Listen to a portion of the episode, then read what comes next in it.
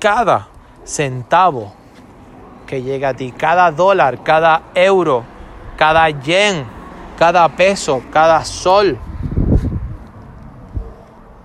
tienes que saberlo administrar.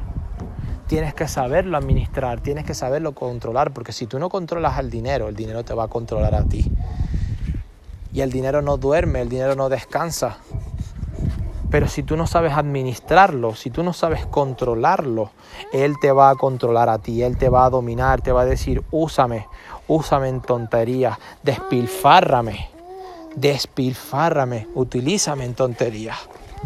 Y quizás te preguntes, Valentín, ¿cómo puedo multiplicarlo? Solamente hazte esta pregunta.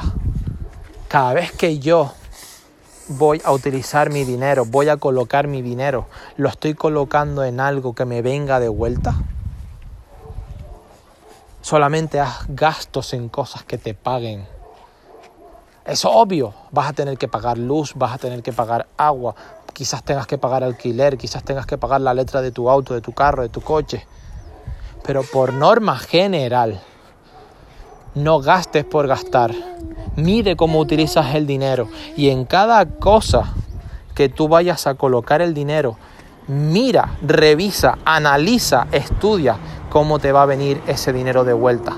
Puede ser un negocio, puede ser un activo, puede ser un acuerdo, puede ser con tus socios, puede ser una venta, puede ser que tengas que comprar material, que tengas que comprar recursos, que tengas que comprar un acceso, que tengas que comprar una membresía, que tengas que comprar un curso, un entrenamiento.